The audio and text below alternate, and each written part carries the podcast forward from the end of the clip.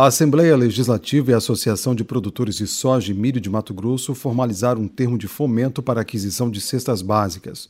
O objetivo é atender famílias carentes de Mato Grosso. A assinatura ocorreu na sala de reunião do Colégio de Líderes da Presidência da Assembleia Legislativa.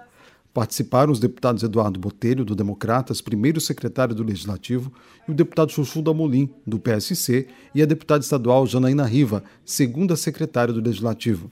Tanto a Assembleia Legislativa quanto a ProSoja trabalham com a expectativa de arrecadar 100 mil cestas básicas. Para isso, serão investidos cerca de 10 milhões de reais. Metade desse valor será através de uma devolução de recursos do Legislativo Estadual. Outros 5 milhões serão de doações do setor produtivo.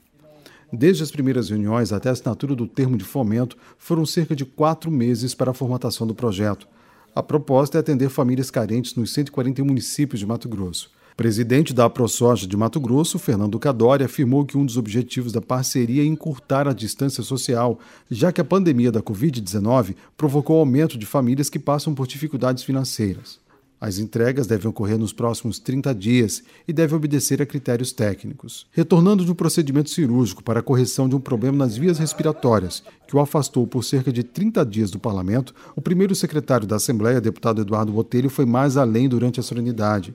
Mesmo reconhecendo a importância de programas sociais, como que foi pactuado pela Assembleia ProSoja para famílias carentes, Botelho definiu que a próxima prioridade é criar um programa de estado de industrialização. o agro ele tem a matéria-prima, né? Nós temos o insumo, que é o algodão, que é o milho, enfim, todos os produtos, os insumos para industrializar. E é aí que nós precisamos entrar nisso.